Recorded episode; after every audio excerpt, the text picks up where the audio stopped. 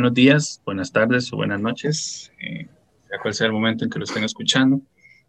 Bienvenidos a un capítulo más del Rincón Oculto.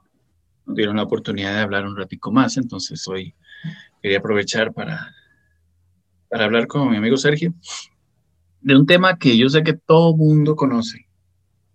Todo mundo ha oído alguna noticia de eso, ha leído algo sobre eso, se sabe algo sobre eso, conoce alguna parte sobre eso, si sea un 1%. Tal vez el nombre al principio del tema les va a sonar completamente eh, extraviado, nadie va a saber qué estoy hablando, pero conforme vaya pasando el rato se van a dar cuenta de, de qué se trata. Primero que nada, eh, soy Luis Rojas, muchísimas gracias por escuchar y le doy la bienvenida a, Sergio, que está escuchando. No, más bien encantado de estar atrás por acá, este, mi estimado, y un saludo también a todos los que nos escuchan el día de hoy, cual sea el horario que, que nos escuchen. Espero que pues el programa, como siempre, les sea informativo, si no menos entretenido, que es la, ese es el fin de, de este programa. De hecho que sí. Y ahí Sergio con su té y yo con mi birra. Así, como siempre. Sergio es, polifacético. La vez pasada estaba con qué era, con una sangría. Con sangría, mi estimado, sí.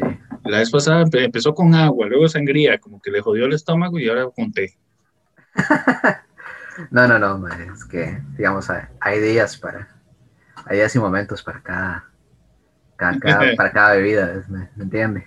Yo por, eso, por eso me cuadra grabar este programa los viernes, que de hecho, a los que no saben, lo grabamos viernes. Y porque se relaja uno con una birrita al final del día. Y termina hablando paja, entonces todavía más. Ay, y siendo fin de semana laboral. de, eso. Pero bueno, el tema de hoy mm, es un tema que a mí siempre me ha llamado muchísimo la atención. De hecho, es un tema que me fascina desde que estaba chamaco. Y yo sé que, como les dije ahora, muchos van a entenderlo cuando vaya avanzando. Pero por el momento va a ser algo que no van a entender, al menos por el nombre. El tema de hoy es la criptozoología. Yo sé que tal vez no suena el nombre, ya Sergio me había dicho la otra vez que no conocía mucho del tema, pero es un tema que, cualquier persona ha hablado, ni siquiera de, de la parte técnica, que cualquier persona se ha sentado y en algún momento ha conversado sobre esto. Ok, vamos a empezar. Primero con la parte técnica. ¿Qué es la criptozoología? O sea, la criptozoología es eh, una pseudociencia. Habíamos hablado de las pseudociencias. Esta es una de ellas. Esta es, es presentada por cierto grupo de científicos pseudocientíficos como una práctica científica mm, y fact. O sea, es, pero es muy compatible con el método científico, que vamos a, entrar más en razón, en razón del tema, para que me vayan entendiendo. Básicamente, la criptozoología, para no meterse muy profundo, es una disciplina que se encarga del estudio científico de los animales ya extintos o aquellos que son presuntamente mitológicos. Eh, con frecuencia son presentes más que todo en las antiguas historias folclóricas de diferentes culturas del mundo y, se encarga de estudiar o de la búsqueda más que todo de los posibles ejemplares de esas dichas criaturas. ¿Me entendiste vos? Sí, de hecho, es que, a ver, segundo de lo poco que, que pude saber como, como el término, con el nombre del término, porque evidentemente y siempre fuera de, fuera de conocer qué es criptozoología, de alguna u otra forma, y la mayoría ha tenido contacto con, con historias de, de bichos raros, por decirlo así. Pero este, que haya una, entre comillas, disciplina que trate de darle una explicación, entre comillas, científica a criaturas paranormales o el folclore de varios pueblos, es este, y es lo novedoso del, de lo que estamos tratando, tratando hoy, que de hecho es muy controversial, o sea, tan, tan, controversial como lo es la ufología, por ejemplo, porque hay muchísimo de esto que se ha fundamentado sobre el fake, sobre, sobre, engañifas, acerca de criaturas, de criaturas raras. Y de criaturas raras que estamos hablando, y cosas súper conocidas como el pie grande o el chupacabras. Ajá.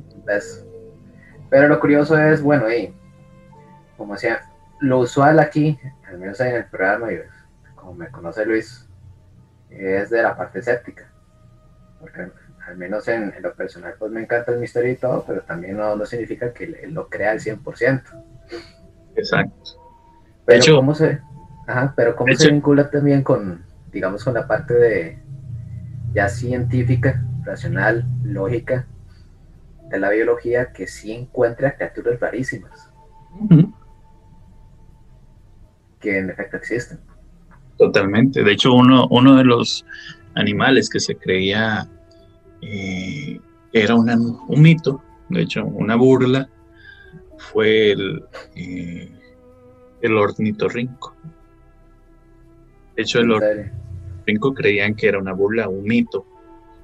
Y el doctor lo que lo encontró, ahorita no preciso el nombre, luchó y luchó por dar a entender a los demás que sí era un animal eh, real, hasta que lo logró. el asunto... Ah, para quien, para quien no, no, esté enterado que es un ornitorrinco, es un mamífero con, con pico de pato. Sí, exacto.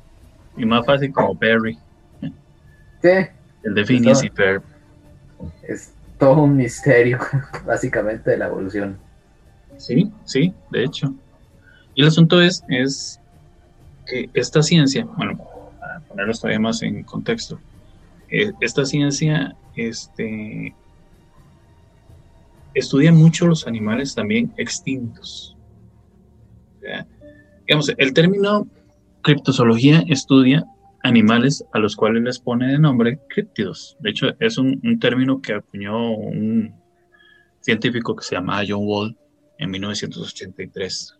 O sea, él creía y incluía en esta rama a especímenes vivos de especies extintas, perdón, como dinosaurios, como este, animales que carecían de evidencia, como lo dijiste vos, eh, el pie grande, o de hecho más más moderna, modernamente hablando, que el chupacabras, que de hecho es ¿qué? del 90 y algo, puede haber sido el chupacabras.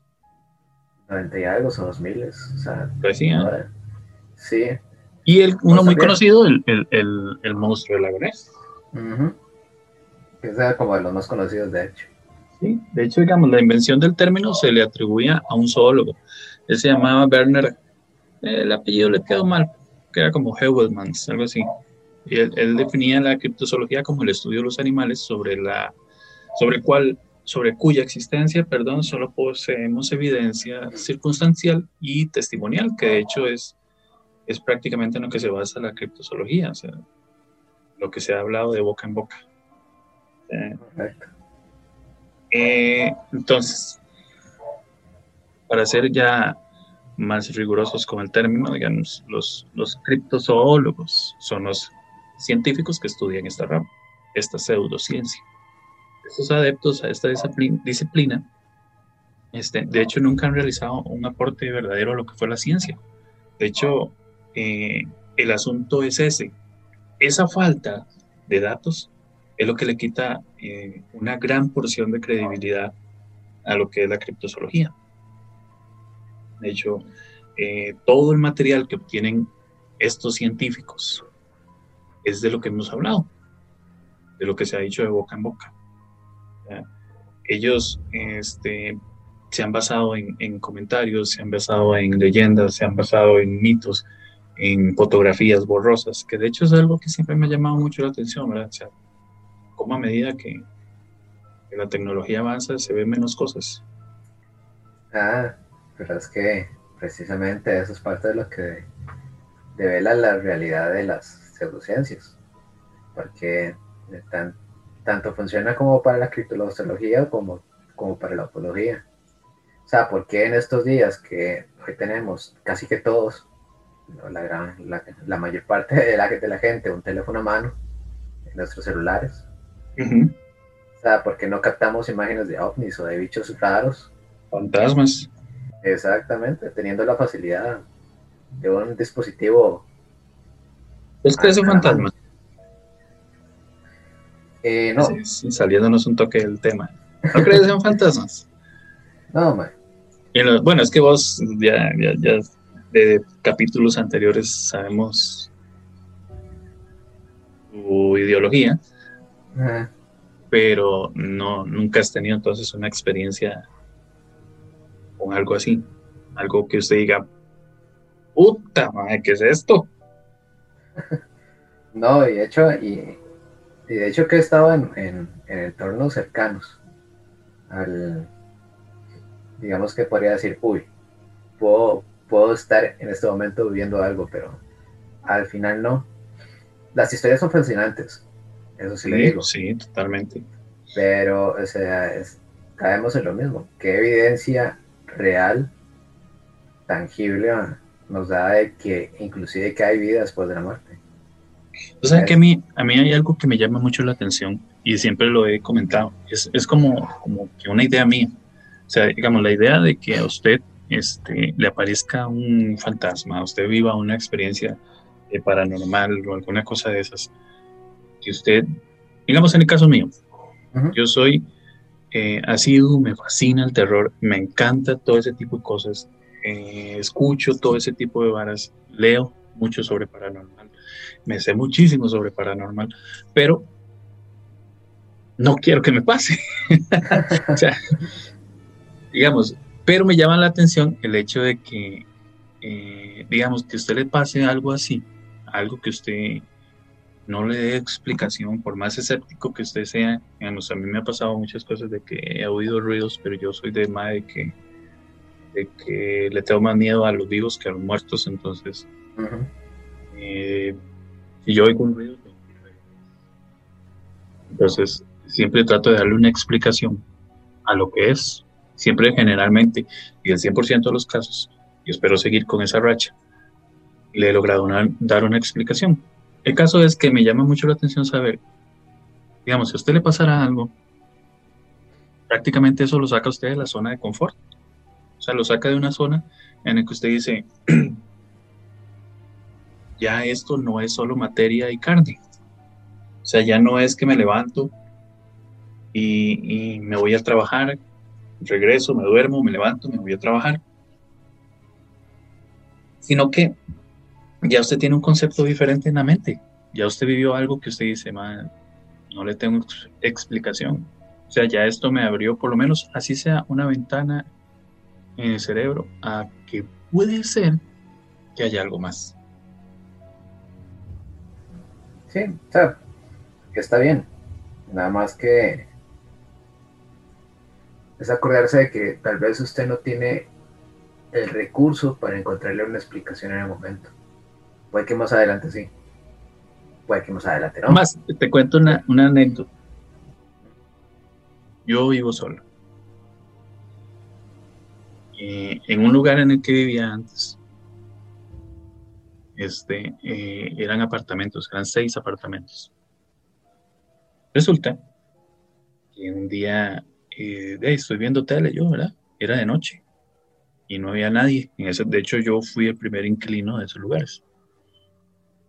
Entonces un día estoy yo ahí y empiezo a oír a una mujer o no sé qué era en ese momento llorando, pero pegando gritos. Y yo dije, mae, la llorona.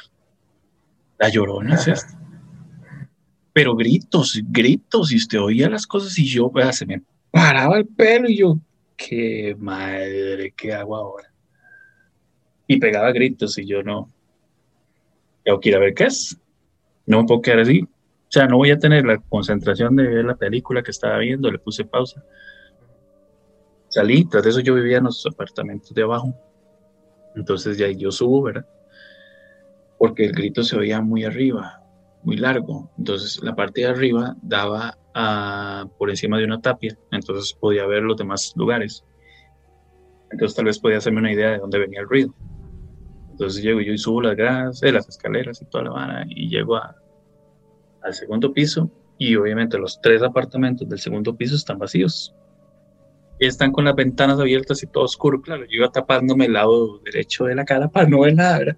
Aquello. Y yo sigo caminando. Y ya llego y me paro. Yo empiezo a oír y la, la sonaba todavía durísimo. Siempre he sabido, de hecho, una parte de la historia de la leyenda, eh, de, la, de la leyenda de la Llorona, es que si usted escucha la Llorona muy largo, es porque la tiene a la par. Si usted escucha la llorona muy cerca, es porque está muy largo. Y es una parte de la leyenda que no sé si todo el mundo conoce o si alguien conoce, pero si en algún momento te pasa que oyes un ruido así, ya sabes, si está muy largo, corra. El caso es que lo oigo muy cerca. Y yo, qué rajado, se oye rarísimo y se oía horrible, pero es que se oía horrible. Y yo no, no, y no voy a saber qué es. me fui y me hice loco, al ratico paró. De hecho, le subí el volumen al tele y al ratico paró. Y al otro día llegó el, el dueño de los lugares. Y le pregunto, ah, es que es que me pasó esto, esto, esto, y ayer, en la noche. O sea, no, no, es un chiquito que tiene problemas al otro lado de la casa y en la noche le da por pegar gritos. Yo, madre avísame, weón, cuando Exactamente. sí. Y yo, ay, ya, ¿qué tú, Alice? No, no, pero ahí ya, ya luego me di cuenta del asunto, ya, ya le di una explicación, entonces ya después lo oía y yo, madre, o sea, qué pecado para la mamá y todo, pero ya por lo menos tenía una explicación. Ese es el punto. Pero bueno, retomando. Vaya, qué feo ese día. Yo dije, más sí, ya, ya eh, es mi, primera experiencia, ya voy de, ya, ya voy a poner el mensaje ahí a Extra Normal de México. Pero no, estuvo, estuvo interesante, quedó como anécdota. Eh, y como enseñaste también. Sí. No, no, yo siempre he tenido la, la, costumbre de que si yo oigo una cosa, yo tengo que ir a ver. O sea, yo soy yo soy en el sentido, eh, soy similar a vos en ese sentido, soy muy escéptico, pero soy 50 y 50. O sea, yo... La, duda. Sí. Digamos, a mí me llama mucho la atención el conocimiento de ese tipo de cosas y sé que sí existen. He vivido, no he vivido nada, gracias a Dios, y espero que nunca pase pero sí he conocido gente que ha sufrido ese tipo de cosas y uno dice, de amigos muy cercanos o amigas muy cercanas, y uno dice, o sea, yo sé que ella no me va a mentir y, sé que no está jodida. Entonces, son cuestiones que uno dice,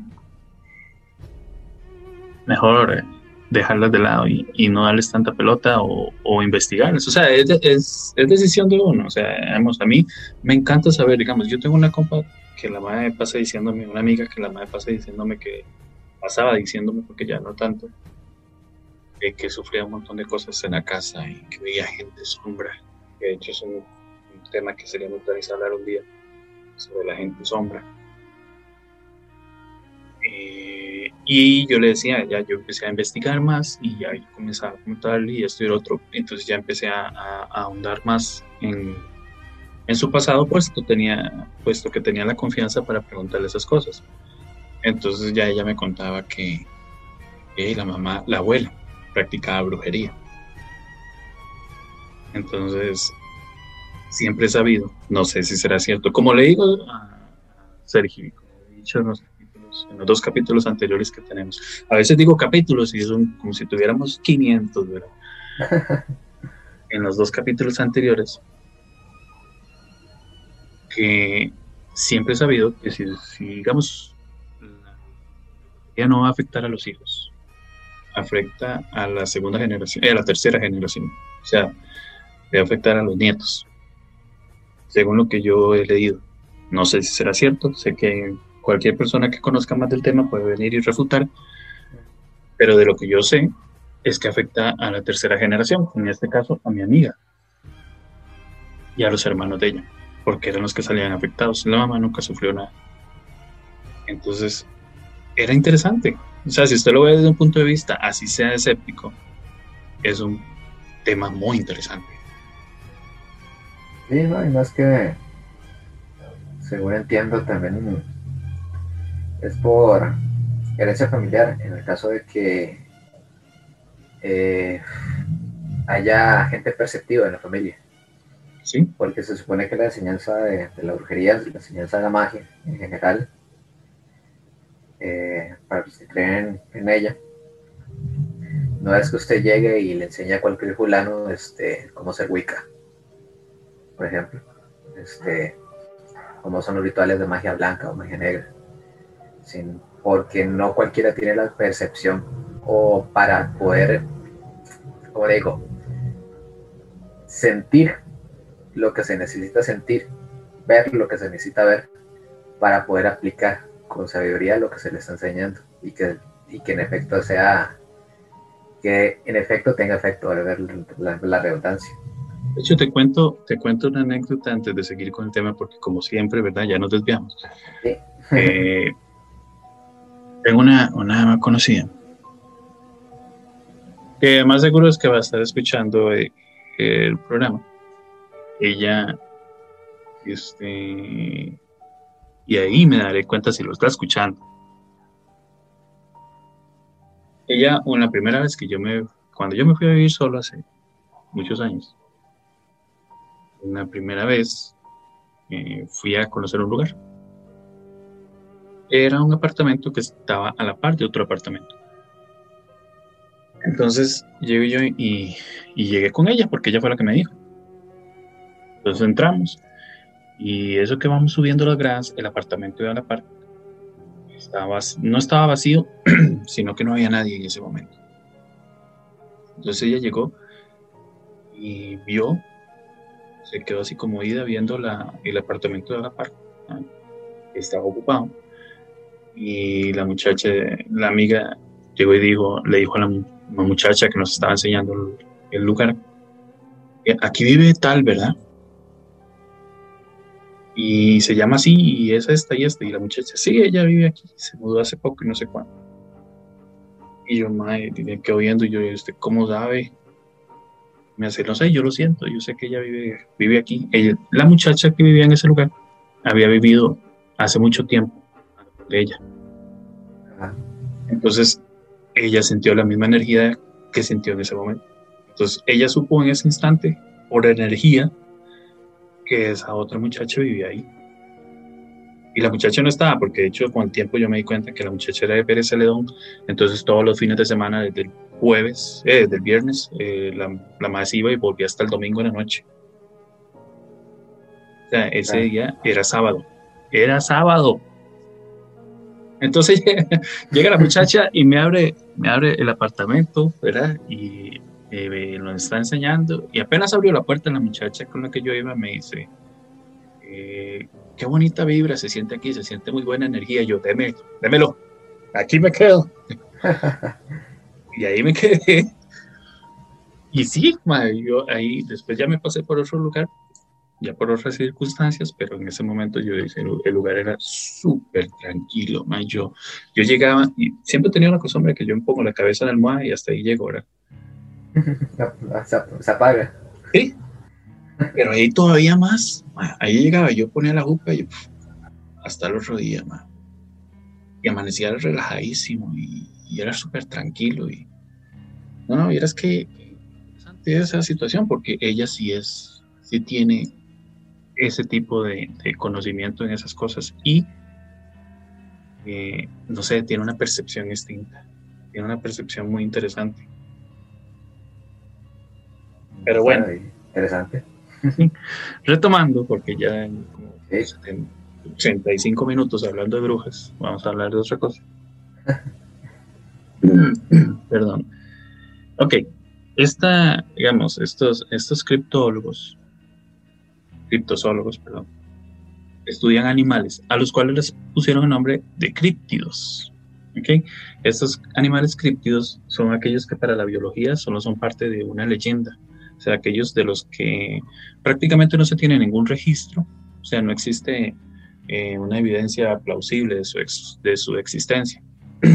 Digamos, dentro de esta clasificación se encuentran eh, una cantidad, o sea, Sergio, hice, yo siempre he sabido de esta vara, pero en el momento en que empecé a hacer esta investigación más a fondo, yo dije, madre, ¿de dónde salen tantos? Era una exageración. Y yo dije, bueno, vamos a ver, digamos, como, algunos de los, de los críptidos que son un poquillo más conocidos, que tal vez sepan, o te suene más bien, digamos, como ya habíamos hablado, que estaba el pie grande o el chupacabras, estaba el monstruo del lago Ness. De hecho, hay una una criatura que me llamó mucho la atención que se llama la bestia de Gebaudan. Está el demonio negro, está el kraken, de hecho el leviatán, el vampiro. El vampiro es un animal que la criptozoología estudia. Las sirenas también, el gnomo de Gerón. O sea, son, son una cantidad exagerada de animales que uno dice, ¿de dónde salieron tantos? Pero es de todas las culturas. De hecho, Vamos, al menos estos, como ya te dije, solo constituyen un, sector muy pequeño. De hecho, prácticamente son casi que, podría decirse que los más populares. Pero en realidad hay una lista extensísima. O sea, digamos, ah, bueno, es como lo que te comentaba. De hecho, el ornitorrinco apareció en el siglo XIX. O sea, nadie sabía de ornitorrinco antes del siglo XIX.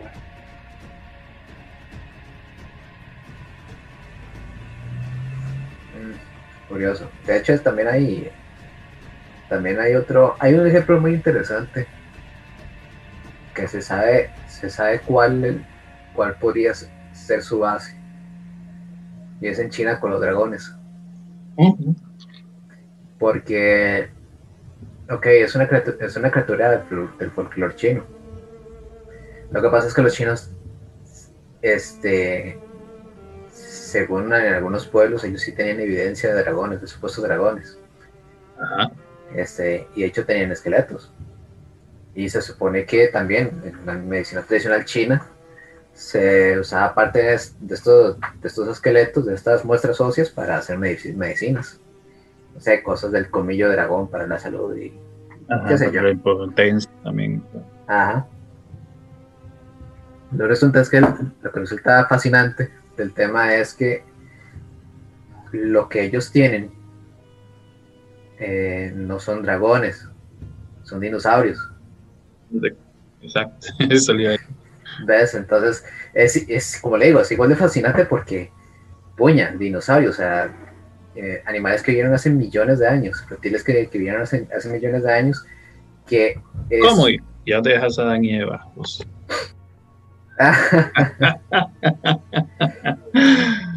ah, va, qué bueno, qué bueno un día. ¿Sabes qué me cuadraría un día, Sergio? Hacer un debate. Siempre he querido debatir con alguien que, tiene tus mismas características. Eh, dale. Sería interesante. igual no estamos de frente para agarrarnos de manazos, entonces vale, igual. Eh, ¿Qué me dijo miedo?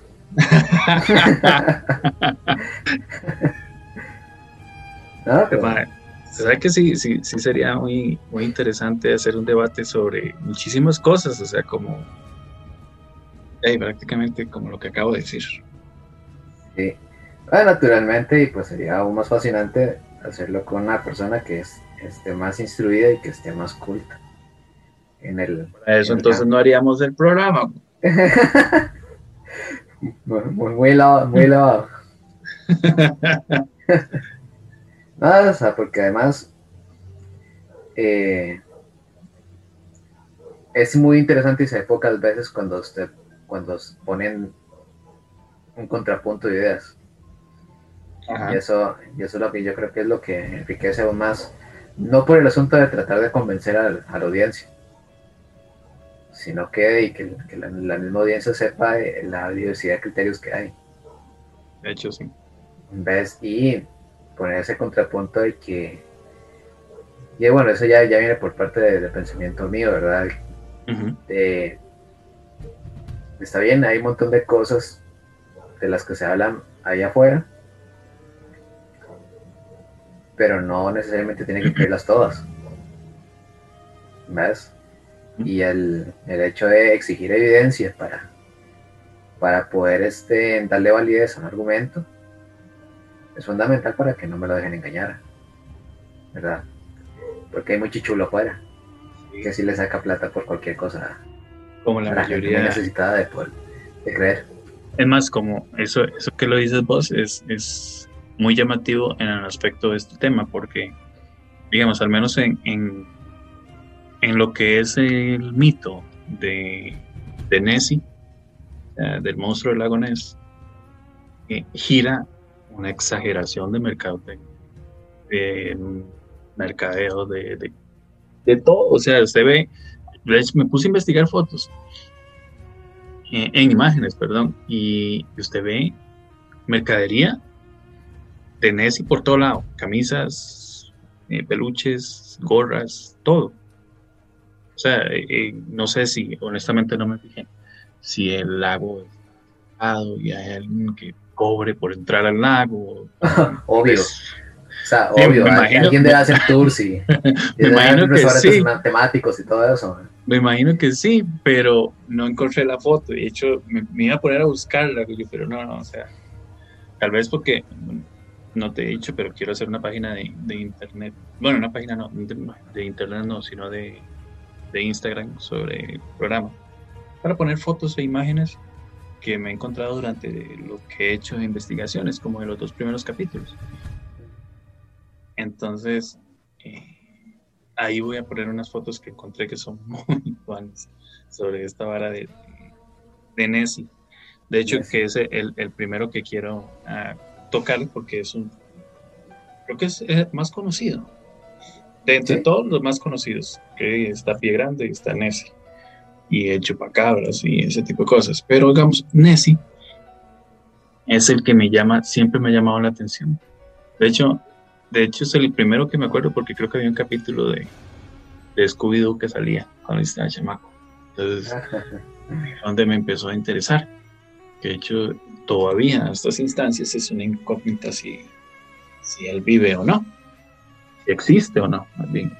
De hecho, eh, lo llamativo de, de esta leyenda es que se han hecho investigaciones a fondo. O sea, de hecho se han llevado a cabo varias investigaciones. De hecho, existió una, una que se llevó a cabo en 1987, creo. Se llamaba Deep Sky, la operación Deep Sky. Y el objetivo más que todo era como, de, lo, ¿verdad? lo normal, encontrar si había algo que se movía en ese lago. De hecho, la expedición duró si mal no recuerdo, tres días. Y utilizaron 12 lanchas para sonar todo el, el lago Ness y no encontraron nada. De hecho, es una, una de las eh, una de las dudas más grandes o de las hipótesis más grandes que se dice de por qué no existe eh, porque está en un lago. O sea, si todavía fuera en el mar abierto. ¿no? Ah, Sí, por respecto ahí de una, una teoría ahí súper rebuscada acerca de que posiblemente haya conexiones subterráneas de, en el lago. Sí, de hecho hacia el océano y, y que por ahí es que Nessie pase entre, entre el lago y el océano, etcétera, etcétera. De hecho me llama mucho la atención esto porque eh, digamos, entre todo ese tipo de cosas existen otros, otros temas complementarios, digamos. Entregamos la, la, hubo un intento, de hecho, en el año 2003 de la BBC.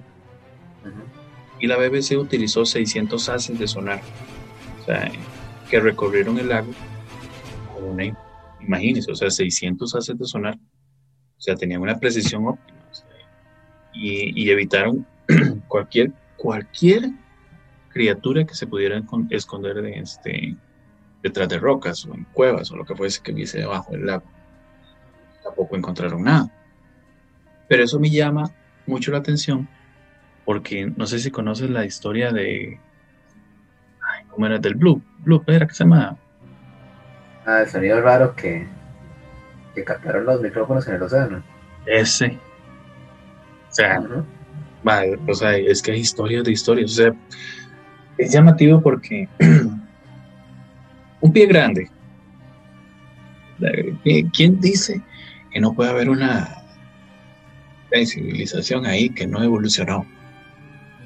Hay muchísimos aborígenes que todavía no saben absolutamente nada de la tecnología de actual y ni siquiera saben que están totalmente alejados de muchísimas cosas. O sea, ¿por qué no puede haber? O sea, a mí siempre se me ha volado la cabeza.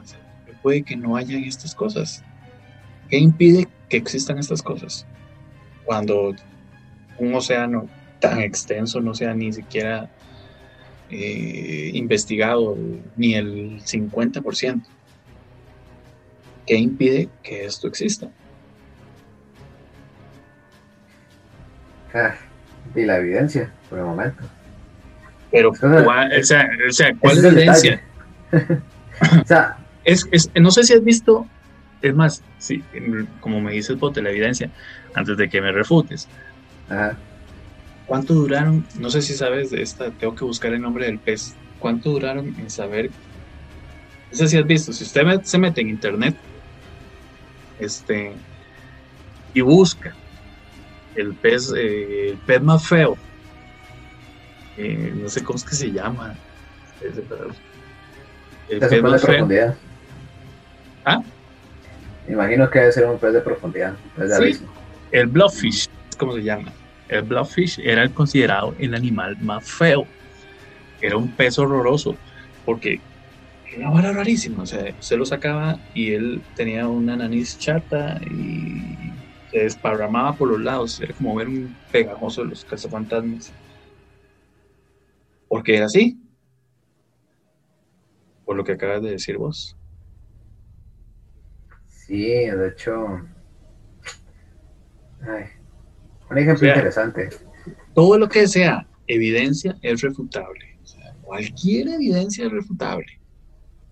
Sí, estamos de acuerdo.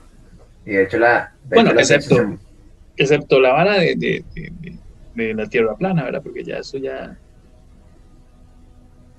No, eso ya no... Ya, no, no, tiene, no tiene ni pies ni cabeza, entonces... Que sería muy o hablar un día de, de todo ese tipo de estupideces. Bueno, de estupideces lo dice uno, que hasta Netflix tiene un documental en el que en, el que ellos hacen un plan.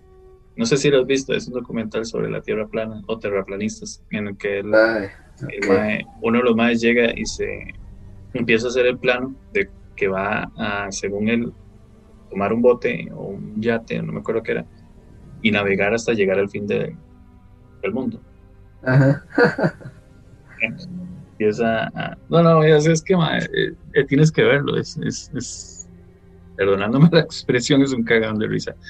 Es buenísimo escuchar cómo ellos mismos se, se, boicotean. O sea, ellos empiezan a hablar sobre esto y el otro y cuando usted se da cuenta, o sea, no tienen más que aceptar que, la esfera terrestre, que la disposición de las sombras, que la luz, que esto, que el otro. O sea, no, es que Dani, es? tiene que pasarme el nombre ahí para, para verlo. Sí. Pero es que todo, esto entra en el, ámbito de la creencia al final. Porque si usted. Ok, si usted tiene una convicción por creencia, es muy difícil que la vaya a cambiar. No importa que usted lea las evidencias que le corroboren lo contrario. Eso, es lo, eso es lo distinto del criterio racional, desde el criterio lógico. O sea, que te, que te puede cambiar puedes cambiar de opinión si te muestran las evidencias que, que te valga la, valga la redundancia, te, evidencian o te muestran que efectivamente lo que usted está diciendo pues no es así. Totalmente de acuerdo en lo de las evidencias, o sea, es cierto que hay, cosas, hay cosas que uno dice más, más que evidente todo lo que están haciendo, más que evidente todo lo que han estudiado, todo lo que han analizado, las muestras, esto, el otro, todo pero hecho, querés, ver un ejemplo interesante en criptozoología, el Kraken, el mismo Kraken. El kraken es una, una, criatura, una criatura mitológica este, nórdica. Es un calamar enorme. Enorme. ¿Ves? Pero el, el, los relatos cuentan que era más grande que un barco. Y que el kraken hundía barcos. De hecho. Sí. O sea, al final sí, sí se demostró, sí, las, sí se demostró que habían calamares gigantes. Son muy grandes. ¿Ves? Pero bueno, ahí es donde la expectativa se va al carajo. No son tan grandes como para hundir un barco. ¿No? O sea, no, de hecho, son más grandes que una persona, exactamente, pero no, no son tan grandes y no, no se hacen ver tan frecuentemente, porque son bichitos de profundidad. ¿Ves? Y las, las se han visto muy pocas veces vivos en expediciones submarinas, o los, los que han tenido y los que se han conservado en museos, sí, pues son porque llegan muertos a las playas. ¿Ves? Ah, pero, pero, es más, eh, bueno, es, como dices vos, o sea, eh, son calamares prácticamente colosales. O sea, digamos, de hecho, si mal no me acuerdo, el más grande que existe hasta el momento es, estamos hablando que son 15 metros. Pero al final este es un bicho de que muy probablemente hasta se espante. Nunca va a haber un barco por, por las profundidades en cuanto se mueven. O sea, ellos, ellos, suben, ellos suben un poco. Imagínense, que, que, que, el, si ahora que me acuerdo, el, uno de tantos de esos ejemplares que se encontraron de, de los calamares colosales tenía en su estómago un cachalote. Imagínense lo grande que es. O sea, para tener un cachalote. o sea, eh, Pero no uno adulto. ¿Ah? No uno adulto. ¿Cómo sabes que no era adulto? Es que como le cae un cachalote a un, a un estómago. Porque total el estómago de esos bichos no es tan grande al final. O sea, son más tentáculos que cuerpo. O sea, es, puede, puede medir 20 centímetros, eh, 20 metros, perdón. 20 metros de largo y pesar 50 toneladas, un cachalote. Mm. Se lo tomo con pinzas, eso. Va, eh, búsquelo para que vea, búsquelo, porque yo lo encontré en las investigaciones. Ni siquiera estaba investigando sobre esta vara del tema de, los, de la criptozoología, pero me puse a buscar de otras cosas y encontré hace tiempo una historia sobre esa misma vara del Kraken. O sea, a mí me llamó mucho la atención la, la mitología, que es un tema que me gustaría hablar con vos un día. Y entre todo ese tipo de cosas estaban esas investigaciones. Entonces, paralelo a esa investigación, me encontré sobre el calamar colosal. Entonces tienes que buscar lo del calamar colosal. De hecho, no, también podemos hablar, o sea, no, necesariamente tiene que ser que, ¿verdad? que el cachalote tuviera sus 20, 20 metros, perdón. O sea, puede haber sido una cría. Pero igual, o sea, es un cachalote. Ah, porque si es conocido que estos bichos agarran a manazos con, con ballenas y, sí. cachalotes. O sea, no son, no son amigos. De hecho, más, ¿sabe que me, me, llama la atención? Porque hay una. En criptozoología hay una historia. No me acuerdo bien el nombre porque, o sea, imagínense que el nombre es. Tienen como cinco nombres en uno solo. O sea, es una vara rarísima pero es una especie de ballena que la ballena se alimenta tres veces al día, eh, tres veces, una vez al año, perdón. Se alimenta una vez al año, nada más. Y la ballena es el tamaño, por decírtelo así, tiene en su espalda una montaña. Tiene un circuito de montañas en su espalda. Ahora que me acuerdo. Esa es una de las creencias que tiene un pueblo, no me acuerdo cuál, voy a investigárselo y se lo voy a contar y ponerlo ahí entre, si hago la página de, Instagram, porque tiene, tenía el dibujo de varias montañas en su espalda y la explicación decía que él se despertaba una vez al año para alimentarse y comía ballenas, tiburones y todo. se supone que era gigantesco. Y no lo estamos tan largo, ve al megalodonte. Ya, ese es un buen ejemplo de, de cuánto sorprendente sí puede ser la, naturaleza. O sea, a veces, es que, sabes, que lo, que lo que hablaba del, del, Kraken era que a veces se le pone demasiadas expectativas sobre lo que en realidad podemos encontrar. Eh, al final de cuentas, los, los, los calamares gigantes y no son ni tan ni tan destructivos ni tan colosales como se, suponía que tendría que ser el Kraken. Sí, de hecho. Y, y mucha gente pues lo que quería encontrar era básicamente el Kraken. Y no.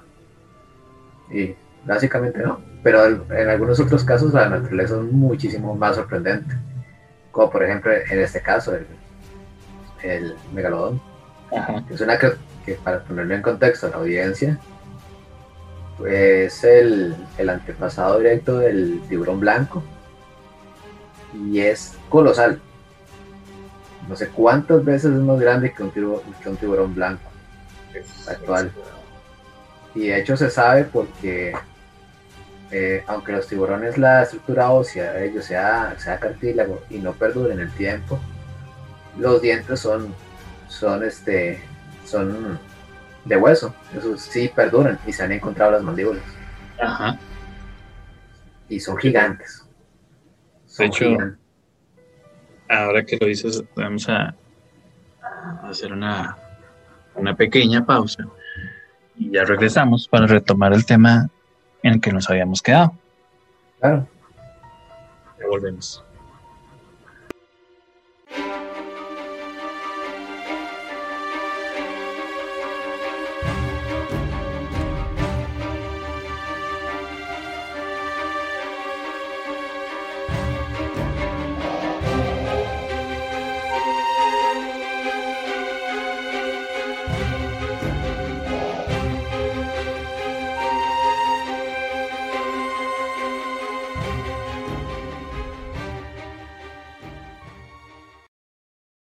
Regresamos una vez más. Este, y ahora sí, retomando eh, de nuevo el tema. Sé que ya es costumbre que nos vayamos por otro lado, pero son temas tan paralelos que es imposible no tocarlos.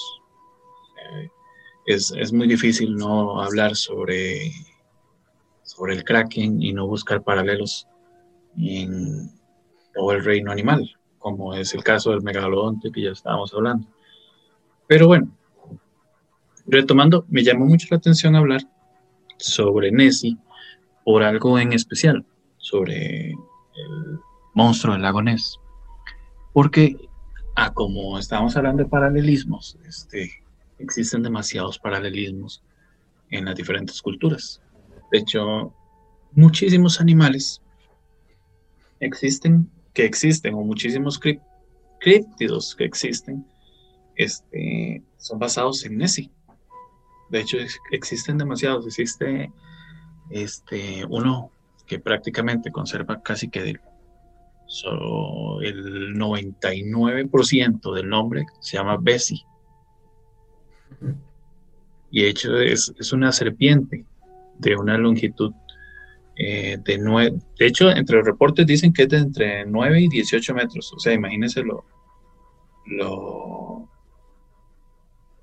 ¿Cómo te digo? Lo colosal que es.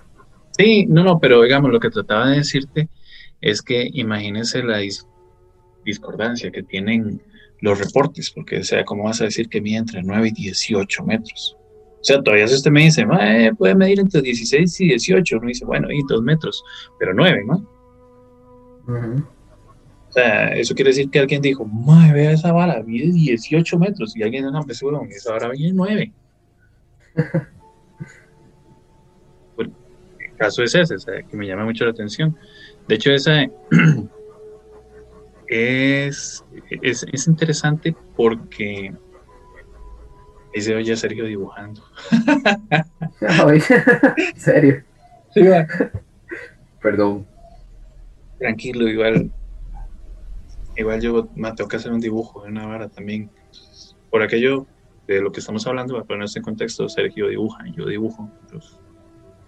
eso más que todo fue lo que nos hizo conocernos un poquillo más, de que los dos compartíamos la vara del dibujo. Sí, fue un tema aparte de, sí, sí. afinidades. Eh, ¿Sabes qué me llamó mucho la atención de, de Bessie? Que se ofrecieron 5 mil dólares de recompensa por una foto. Y 5 mil dólares de recompensa, o más todavía, si lo capturaban vivo. O sea, ¿quién diablos va a capturar un animalote de 18 metros? De hecho, bueno, interesante saber, en el caso real, las boas. O sea, ¿cuánto es el máximo que, que mide una boa? Sí. Porque sí, sí he sabido que las boas sí, pueden comer perros y ganado, inclusive gente. Exacto. O sea, y, sabes que, eh, digamos, ese Bessie, ¿sabes qué es lo que me llama mucho la atención? Que casi que la mayoría de los animales, de los criptios que encontré en la investigación, son de América del Norte. La mayoría. O sea, en América del Norte, obviamente Canadá, ¿verdad? Y México. Y Estados Unidos, mucho, pero mucha fascinación por ese tipo de cosas. Sí. Y yo creo que también es parte del folclore. No sé si hay algunas leyendas que también hablan de, de criaturas mitológicas. ¿Sabes qué, cuál, me, me llama mucho la atención? Porque de hecho, este que te voy a relatar, este lo conocí por una película. De hecho, se llama, la película no me acuerdo cómo se llama, pero la película es en base a una leyenda que existe en África, del Mokele Mbembe. Ah, sí, creo que he escuchado algo también. Ajá. De hecho, es, igual, es una especie de dinosaurio. No sé si es, es ¿cómo, es que, ¿cómo se llaman estos dinosaurios que tienen el cuello muy largo y que son este herbívoros? Era el brontosaurio, bateando. Bueno, el caso es que este Mukelembembe es uno de esos dinosaurios. De hecho, la, idea era esa. La idea era que, digamos, se hicieron demasiados estudios, se buscaron demasiadas cosas y fue muy, muy interesante porque, o sea, es ahí donde entra la vara de la, de, de la idea de saber, de creer que esto es pura hablada. Porque, digamos, mucha gente decía que era un dinosaurio de esos y, mucha gente decía que no, que se asemejaba a una especie de rinoceronte extinto. O sea, no tiene ningún sentido. el, caso de Nessie, el caso de Nessie era igual. ¿De qué? Porque el de Nessie, porque Nessie sí corresponde a, a las características físicas de un dinosaurio que sí existió.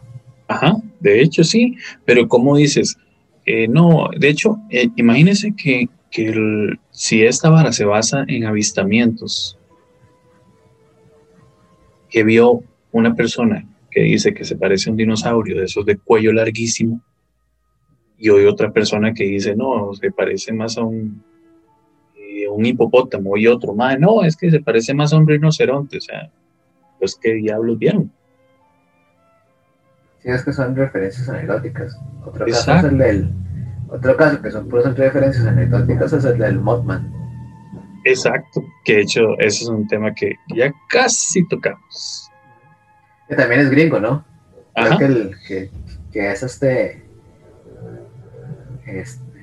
muy conocido en Estados Unidos. Se hizo popular ahí.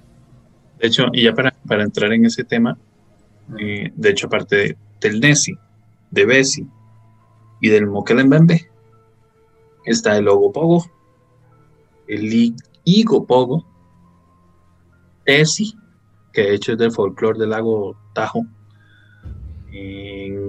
está entre Nevada y California, y el Ogopogo, que es de, de la Colombia Británica, en Canadá. O sea, todos son animales sumamente conocidos, sumamente similares. Y ah, no es, no es tan, es que lo llamativo es eso, o sea, porque, digamos, si usted lo ve de un contexto de una persona que dice, yo quiero creer puro Molder de los archivos X, eh, ¿por qué no puede ser una civilización o un, una, una civilización, no, una raza de animales, grupo de animales que no evolucionaron, que no se extinguieron. Porque digamos, te estoy hablando de, Ogopogo, te estoy hablando de, de Nessie, te estoy hablando de Bessie, de Tessie, del Mokelembembe, pero existe eh, el Morac, existe el gusano larflor, existe el Lariosaur, el Champ, el Menfre, el Nahuelito, el Muiso, el Bangulo, eh, el Bangol, perdón, el Turquía, en, en, Turquía, en Turquía existe el Incanjamba y en Estados Unidos existe el monstruo del lago Flathead.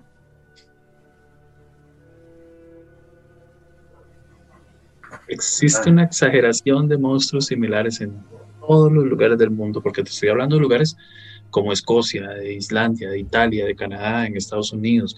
Eh, ese que te dije, en Abuelito, es en el lago Nahuel Huapi, Argentina. El, que te dije del Muiso es un monstruo que se supone que existe en el lago Tota, que es en Colombia. El Incañamba es en Turquía.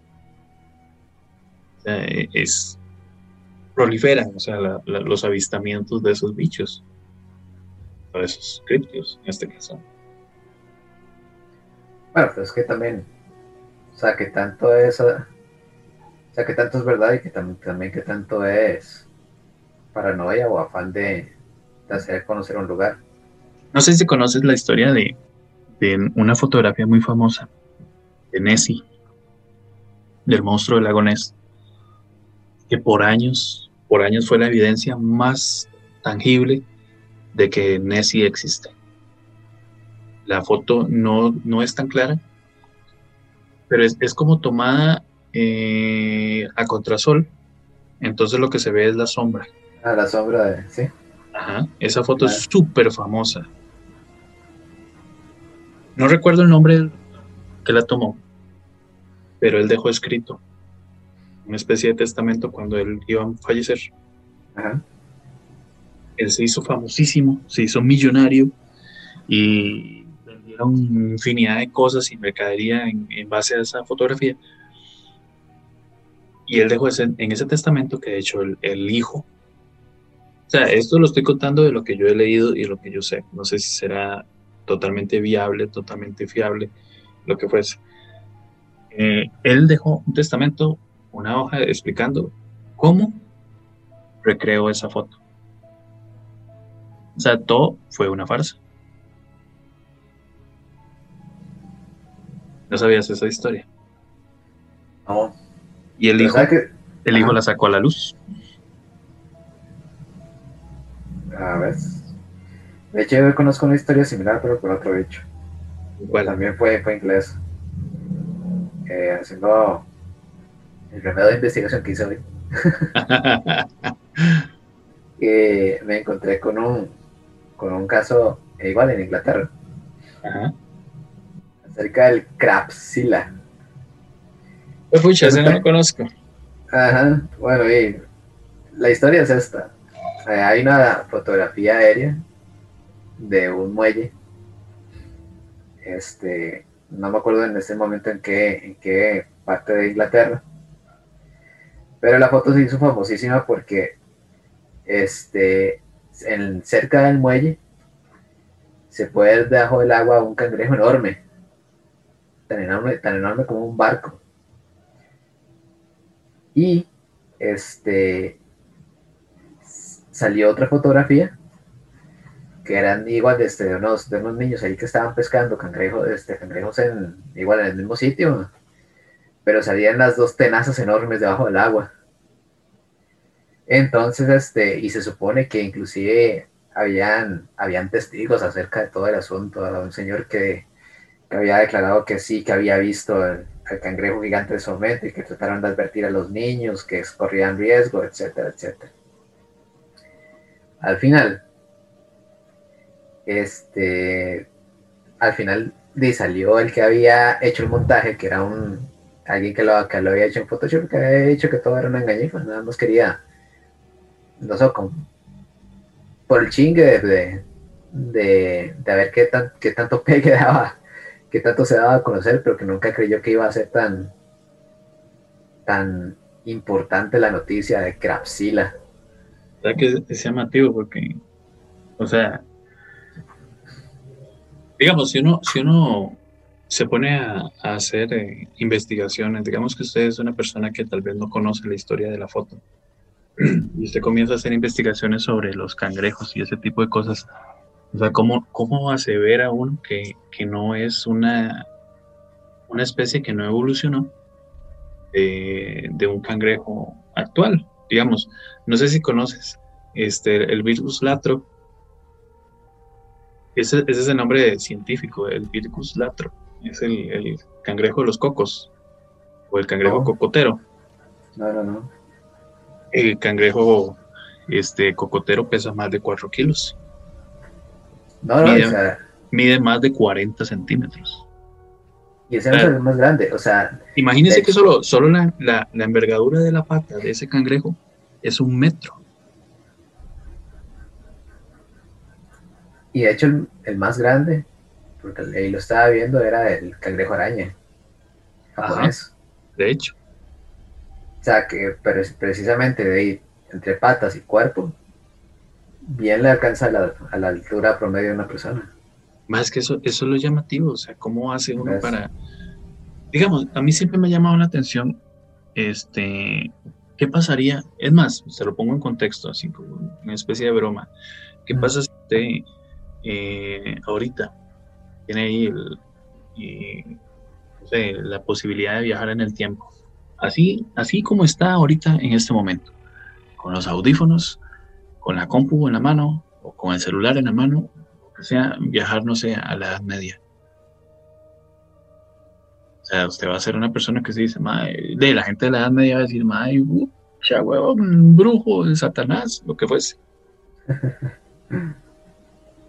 sea, ¿qué pasa si, si, si lo pongo así, ya más a una forma más realista? Vives en la Edad Media, vives en el siglo XVIII, siglo XVII, XVI, lo que te dé la gana no conoces mucho sobre esas cosas y ves un ser como un cangrejo araña, que tal vez, porque no necesariamente, o sea, son animales, es naturaleza, no necesariamente tiene que ser un tamaño establecido.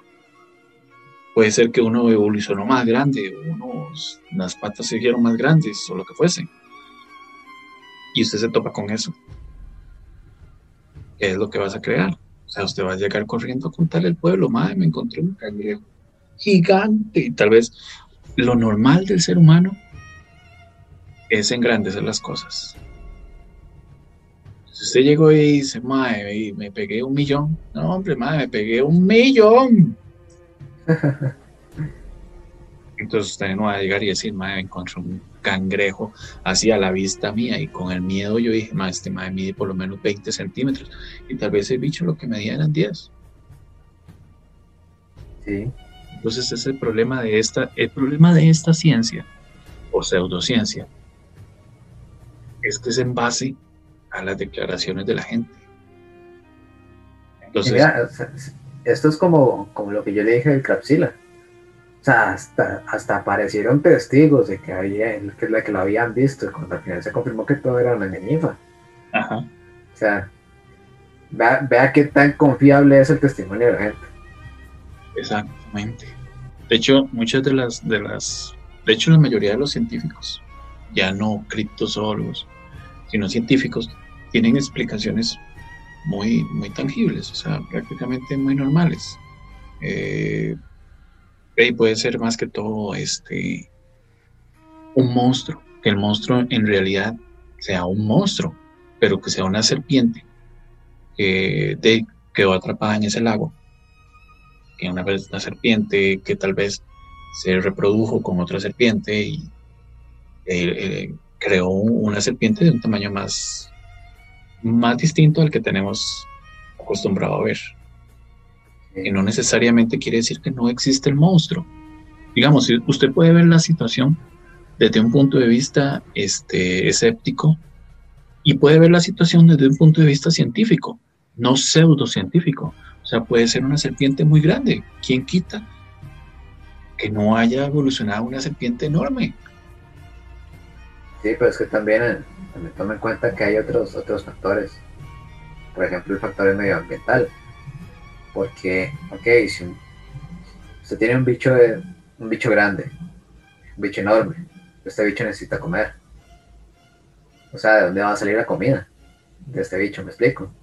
Y si este, y, si este animal vive en un entorno tan cerrado como un lago, donde la comida no se va, donde la comida no se regenera tan fácil, no aparece tan fácil. ¿Ves? Ahí, es donde, digamos, cosas así que, que, son que son argumentos que de una vez pues pueden refutar el hecho de que algo tan grande viva ahí. Hermano, nunca te has puesto a pensar en, por decirlo así, hoy eh, todo barrio de cualquier parte del planeta tiene un perro, perro callejero que come lo que usted le tire. Y ahí está el perro pura vida. Porque la, la, si la evolución es tan grande, digamos, yo sé que el perro no evolucionó, pero, pero si la evolución es tan grande como los científicos nos han hecho creer, como los seres se han logrado acomodar a ciertas costumbres, ciertas zonas, ciertos climas, cierto esto, todo, porque un animal de eso no puede este, evolucionar hasta en su alimentación.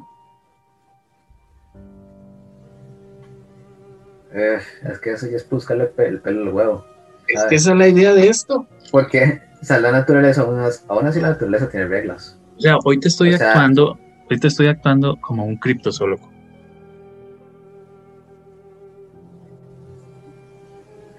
Así que, papi, papi, usted es el científico, usted respóndeme.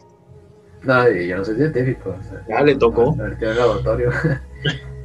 Es que, digamos, es que, digamos, vea, usted me dice, pero ¿qué, ¿qué le tiene la evolución de este, de, de este animal a haber modificado su alimentación, sus hábitos alimenticios para poder sobrevivir grandes cantidades de tiempo sin, sin comida.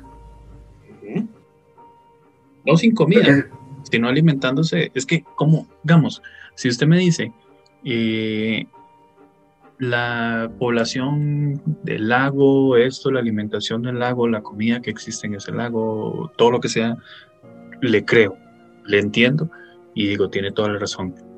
Pero no podemos hablar que en estos años, ni siquiera en 50 años, ese lago tenía los mismos habitantes acuáticos que tenía hace 100 años o hace 200 años. Entonces, todo usted sabe que todo lo que es ambiente, todo va evolucionando con el tiempo. Entonces, no podemos decir que, no sé, véalo, véalo desde el punto de vista país. ¿Hace cuánto teníamos un lago en la sabana que tenía un montón de peces? Y usted veía gente pescando en esos lagos. Ahorita, ¿dónde está el lago?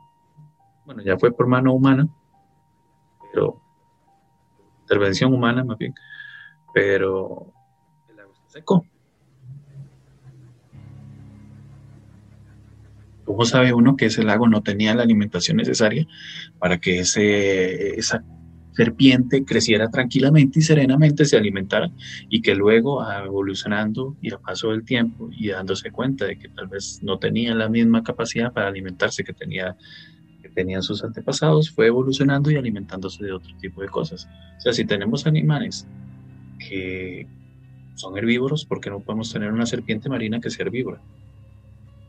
Es que aún, así, o sea, lo que, le, lo que le termina cayendo el argumento es por el tamaño. Porque, ok. Pero ¿cómo del tamaño? ¿De qué se alimenta? ¿De, de qué se alimentan este, los elefantes? Y de hierba. ¿De qué se alimenta la ballena? De, plancton. Y entonces, y vea el tamaño. Sí, pero vea dónde están. O sea, el elefante, el elefante tiene toda la sabana africana para alimentarse. Ok, pero estamos hablando de que el lago Nessie no es así como un charquito. Pero es un entorno muy cerrado.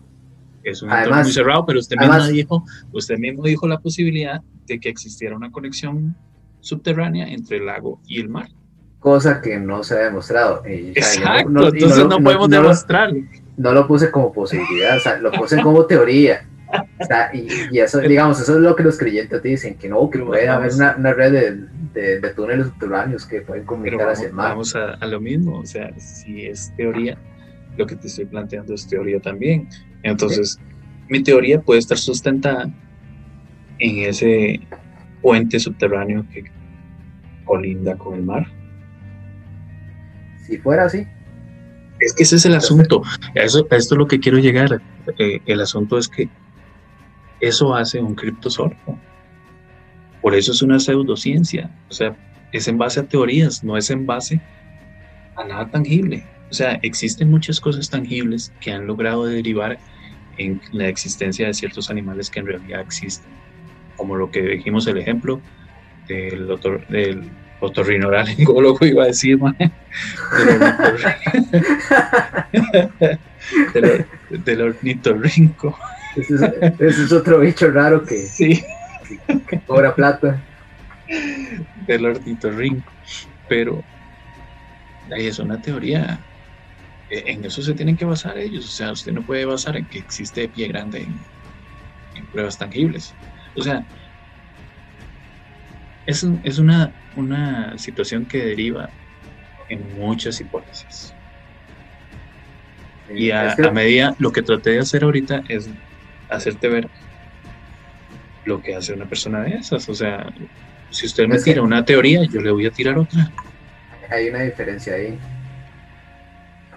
bueno, puede ser una diferencia. Ajá. O sea, que la gente metida en criptozoología, como también como en cualquier otra pseudociencia, no le va a tirar las teorías por... Por tirarlas. Por tirarlas. O sea, ¿cómo le explico? No tiene como background que puede que lo que, esté, que lo que está diciendo no está demostrado es que tiene como background que lo cree. Cree que es así. Y cree, que, Cree, cree que esta teoría realmente es la verdad del, asunto, solamente que no se ha comprobado, pero se comprobará. Entonces, pero, pero es tan difícil, y a veces es tan absurdo, y a veces se termina corroborando que, bueno, usualmente se termina corroborando que no es así, y aún, aún con esto... Se sigue pensando que sí es así. Exactamente. ¿Sabes qué? Ese, ese, es, ese es el asunto de esto. Y esto es lo que a mí me llama la atención. Me llama la atención porque a pesar de que usted tiene muchas pruebas, siempre va a haber un grupo gigantesco, porque ni siquiera es un grupo pequeño, sino es un grupo gigantesco que va a seguir creyendo que esto existe. Exacto. Yo soy, no soy parte, pero soy de esa parte, como le dije ahora, el de Fox Mulder, quiero creer. Para los que no han visto la serie Los Archivos X, él tiene un póster con una, con una foto de un ovni y arriba dice I want to believe. Pues yo soy parte de ese grupo de Fox Mulder. A mí esto me llama mucho la atención porque siento que debe ser algo que lo saca uno de esa zona de confort de que de verdad, o sea, todo es levántese y vaya a té, o levántese y vaya a esto, levántese, cásese, tenga hijos y ya. Sí, sabes que yo, a, como, a como yo lo pienso, ¿verdad? Eh, es por eso que también la fantasía es importante para las personas. Sí, claro, lo saca de esa zona. Exactamente, es es un buen escape a, lo aburrido y triste que puede ser la, vida real. Pero, Pero eso no significa que no pase en la vida real. Exactamente, porque la fantasía sigue siendo eso, fantasía. ¿Ya? O sea, yo perfecto, a mí me encanta Batman. ¿Te encanta qué? O sea, Batman. Ajá. Y desde, desde pequeño, man, desde, el Batman de Tim Burton. Pero yo no creo que Ciudad Gótica exista. Yo no vivo en Ciudad Gótica. ¿Cómo no? ¿Ves? o sea, yo, no creo que, que Mae junto con Robin van a, van a llegar un día a esto. O sea, Pero la diferencia es que en su momento usted quiso creer que eso sí existía. Cuando usted tenía tal vez su edad, más chamaco y toda la vara, usted decía que Tuanis, así para sus adentros, que Tuanis, que esta vara fuera verdad. Sí, o sea. Entonces, eh, la diferencia es que ellos no dejaron ese, que no, no, llegaron a, dejar esa parte atrás, sino que la continuaron. Pero imagínate, digamos, dentro de mil años, en la sociedad de mil años, que se, que se estudie ya los héroes, de, los héroes como Batman, Superman, hoy se estudia la, toda la mitología griega, o la mitología vikinga, y toda esta gente entre en, el panteón de, de, héroes de la mitología, de, de, los humanos que vivimos aquí mil años en el pasado para ellos para estas personas. Y que un fulano de tal en ese momento diga, no, es que Batman sí existió. Y hay pruebas. sí, lo han visto, cuando en realidad no es así. Cuando dicen, cuando, los estudiosos en ese momento le, le, dicen, no, o sea, esto salió en, en algo que se llama Comics, en el muy lejano siglo XX y era por una forma de entretenimiento. Eh, estamos hablando del Exactamente, pero alguien va a decir, no, porque si caló por más, por más de 100 o 200 años el imaginario de la gente, porque hubo alguna, porque lo vieron salir de algo, o sea, la idea salió de algo que sí existía, y por ende Batman o algo similar sí existía. O sea, alguien con capa y capucha salía a la calle con disfraz con pezones hago combatir el crimen por las noches. Esa es a donde vamos, véalo, véalo desde el punto de vista este, del cine de culto. En el cine de culto, eh, a pesar de que puede ser que la película sea bien mala, el cine de culto va a tener su grupo donde va a apreciarla de otra manera. Te pongo un ejemplo. No es mala, de hecho a mí me encanta, Star Wars tiene su propia religión. Sí, y, no, y no es metafórico. no es metafórico, existe, la, religión, de la fuerza. Exactamente. Entonces, ¿cómo llegas vos y le dices, pero Mae, ¿cómo vas a hacer una religión en base a esto? O sea, porque no puedo. Entonces yo siento que la idea que tienes vos de eso es, es muy práctica y de hecho es, es muy es, es, es jocosa, pero tiene todo el sentido del mundo. Tiene el mismo sentido y tiene el mismo sentido y es aplicable a la misma gente que en todos esos lugares cazando al Bigfoot. Porque creen que eso existe y creen que eso le va a dar fama. Sí, no, y lo probaron. Como con el resto de charlatanes que... Porque ah, una, una, cosa es que está bien, si usted cree que Pie Grande existe, muy bien, claro.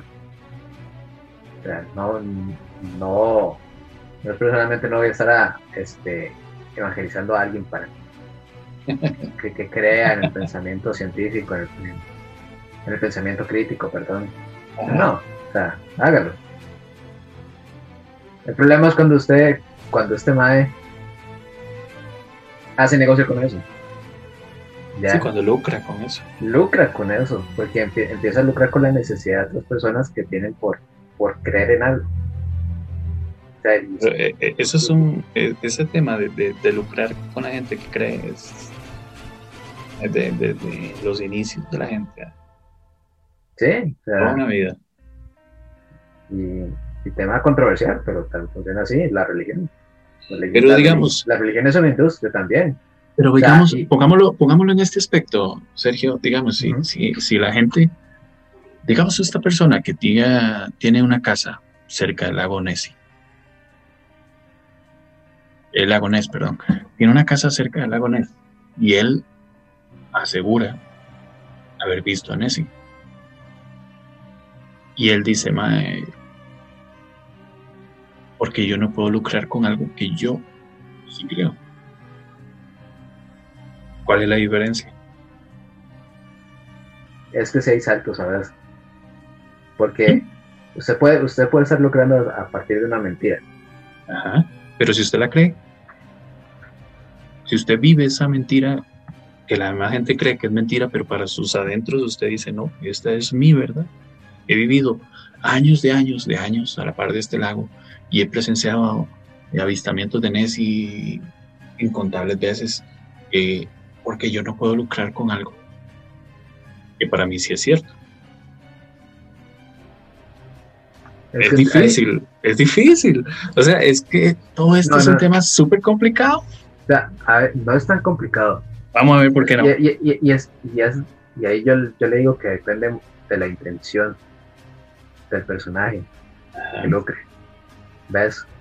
Porque precisamente ahí puede, puede ser que, este, que, el, tipo que vive a la, a la par del lago Ness lucre con un montón de gente que cree que Nessie vive ahí, cuando al final no sea cierto, pero al, final la, la, consecuencia no es tanta. O sea, la gente se ve ahí, puede, puede que se hasta vaya feliz porque, porque al menos pasó un buen momento ahí en el lago, se compró sus souvenirs y no pasó de más, no pasó a más. A alguien, por ejemplo, que se crea una secta con algo, con la creencia. ¿Ves? con alguien que es un psicótico, que en efecto, es, eh, empezamos con la, la misma base, el más, el más se cree no solamente las, las, cosas absurdas en las que cree, sino que él es el mensajero de, de la verdad. ¿Me explico? Y que los demás deberían de seguirle y adorarle. Porque él es el elegido. Es, es un tema eh, muy, muy llamativo. Debemos haber empezado con el, día, el debate de que arrancamos. Pero bueno, retomemos el, punto. Sigamos dando ejemplos, digamos. Todo ese tipo de, de, críptidos es, eh, han sido estudiados por muchísimo tiempo. ahí es donde yo voy. Si has dedicado toda tu vida a hacer algo en el que vos crees, eh, ¿por qué venir a desprestigiarlo? Punto uno.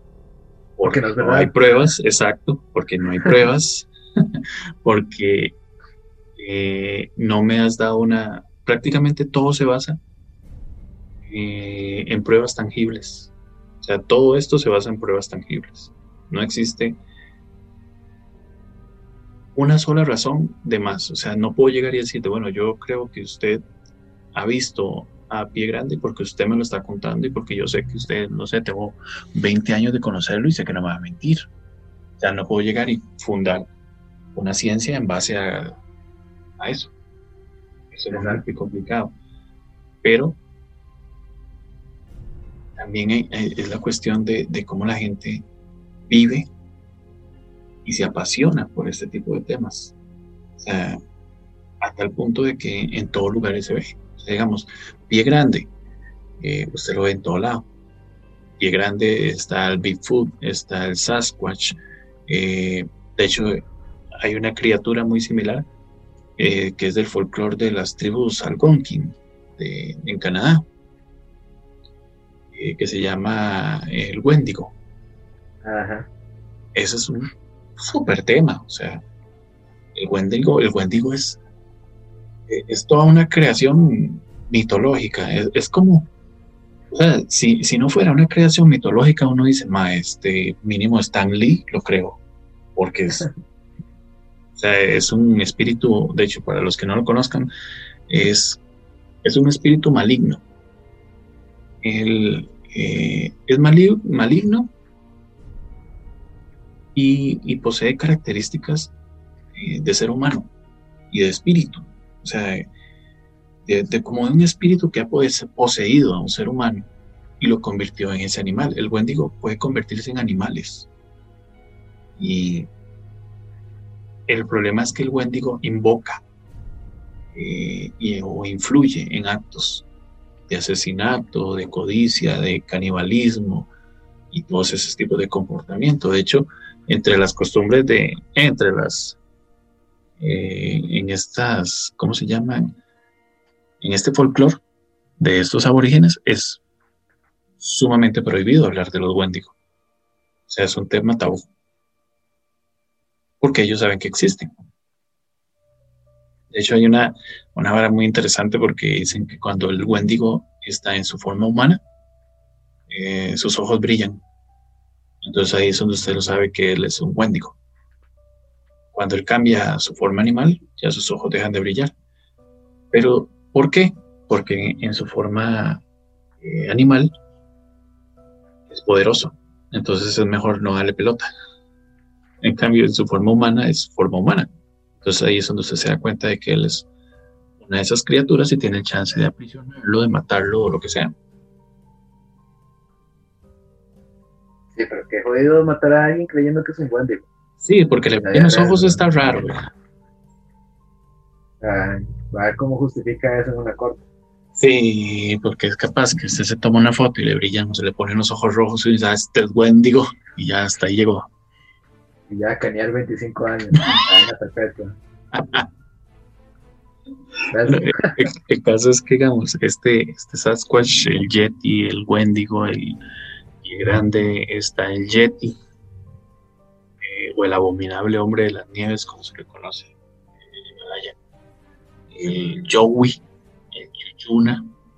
O sea, es, es, increíble la cantidad de paralelismos que hay en estos animales. Es que hay algo que me llama la atención en cuanto, en cuanto a los simios, por decirlo así. A los homínidos. A los homínidos. Precisamente eso. O sea, el Sasquatch, Pie Grande, ay, no me acuerdo del otro. Pero básicamente son criaturas muy similares. O sea, son bípedos, humanoides, eh, peludos. Peludos, hediondos, todos tienen las mismas características. Y no eran como muy lejanos a como a otras especies este, anteriores al ser humano, ¿verdad? Sí, porque en la, evolución, para explicar un toque, la evolución humana no es que nosotros nacimos, bueno, el mono. este, a excepción de los creacionistas que creen que, que nacimos de Adán y Eva que siempre fuimos así, este, sin pelo y, y este, hablando y, y como nos conocemos hoy en día, en la, en la realidad nosotros venimos de una iteración de varias, de varios intentos de, humanos. O sea, tuvimos una, una evolución desde el primate básico que fuimos hasta la sofisticación de nuestro cerebro y el cambio físico que tuvimos ya cuando se nos considera seres humanos. Este, por ejemplo, los lopitecos y otras, o el neandertal, algunas de estas especies convivieron entre ellas. Los lopitecos afarensis era uno. Hecho, entonces, este, me, llama la, me, llama la atención porque a veces he pensado, bueno, sea, y si algún ancestro, alguna familia de ancestros no se habría extinguido del todo. Pero eso es bien difícil, no tiene tampoco ninguna evidencia. Entonces, bueno, pues sí. De hecho, es, llamativo lo del creacionismo y, y el darwinismo. De hecho, es, un tema como para sentarse y hablar, porque de hecho no es, no es así como que usted llegue y diga, bueno, vamos a hablar de, creacionismo versus el darwinismo y el desarrollo, eh, la evolución y todo ese tipo de cosas. Porque de hecho ahora existe un tercero. El diseño inteligente. Ah, sí, sí para los que conozcan, se los pongo en contexto, es eh, es igual, es, es, es, pseudociencia, ¿verdad? Es un argumento pseudocientífico a favor de, de, la existencia de Dios usando conocimientos científicos que son presentados como, como una teoría científica basada en, en evidencia sobre los orígenes de la vida. De hecho, es como, por decirse lo más sencillo, es como si la iglesia hubiese dicho, bueno, eh, vamos a hacer una, fusión entre el creacionismo y la evolución. Eso es el diseño inteligente, es como, como respaldar la evolución, pero haciendo ver que esa evolución necesitaba un diseñador inteligente. O sea, que todo eso pasó en base a que hubo un ser que dijo, bueno, hagamos que toda esta evolución pase. Eso es el diseño inteligente, o sea, que es un diseño que ocupa un diseñador. En lo personal es una, pienso que es, que es una teoría bastante re, es bastante mediocre.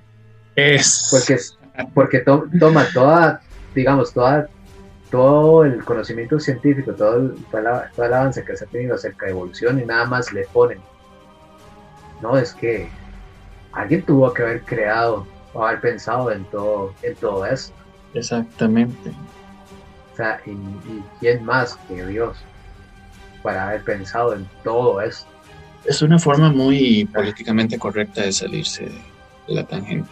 No, es una, es una forma que es una forma de no explicar nada. o sea, de no tener argumento de nada. Yo tengo que, tengo que buscarme un tema más religioso para hablar con vos porque me encanta cuando se pone así maldito.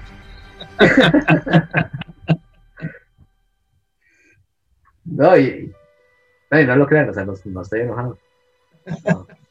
Yo, estoy chido. bueno, retomemos porque luego eh, eh, en otro día agarramos este tema de la el diseño inteligente y la, el creacionismo y la evolución. De hecho, es llamativo porque vieras que eh, nosotros no tenemos Yeti ni Pie Grande ni, ni ninguno de esos. Pero sí tenemos otros bichos. Pero tenemos el dueño de monte. O el. Ay, el perro este, con cadenas. Cadejos. De cadejos, también. Digamos, eh, sí, de hecho, eh, el, el, dueño de monte es, eh, era un personaje, de hecho. Es un personaje no precisamente de Costa Rica, es un personaje del folclore centroamericano. De hecho, es un ser que vaga por montañas, bosques y, y y todas esas cosas. Y de hecho, él anda vaga, lanzando grandes alaridos que se escuchan a mucha distancia, que es uno de los puntos este, que une, que es parte del eslabón de todos estos seres como el pie grande y todos ellos que tienen ese grito estruendoso. Y aparte que digamos eh, eh, el viejo monte también es descrito de una forma alta, corpulenta, cubierto de pelo. Eh, de hecho él solo tiene un ojo en esta historia. Es de un solo y es similar a los cíclopes. De hecho, es, eh, es, al menos en Costa Rica, es de la región de Guanacaste, de Bagaces. De hecho, dicen que era un, un sabanero con larga barba y, y el cabello era espeso y, tenía una, una, como una especie de apariencia estrambótica y se le parecía a, a la gente montado a caballo. Y de hecho, es algo, ¿sabe qué es llamativo? No andaba espantando, generalmente no espantaba a la gente, espantaba al padre sin cabeza. Sí, porque de hecho dicen que el padre sin cabeza era, de lo que yo he leído, ¿verdad? Retomo el mismo título de siempre. Eh, digamos, se dice que este, este sabanero, eh, él era un alma en pena de un cazador, o es el alma en pena de un cazador en Guanacaste que la única pasión que tenía era matar animales. Entonces, en, castigo, eh, cuando él murió, lo devolvieron al mundo en forma de este ser, del viejo del monte. Y su misión era defender a los animales de la montaña. De, obviamente de otros eh, cazadores como él. De hecho, es una leyenda con trasfondo ecológico. digamos, usted, si usted lo, se lo pone en contexto, pudo haber sido cualquier, cualquier este, guardabosques, por decirlo así, que haya dicho, aquí me, invento esta vara, me saco ahí una que otra leyenda, una que otra historia y, evito que algún, alguno de estos desgraciados venga a matarme a los bichitos de mi bosque. Ah.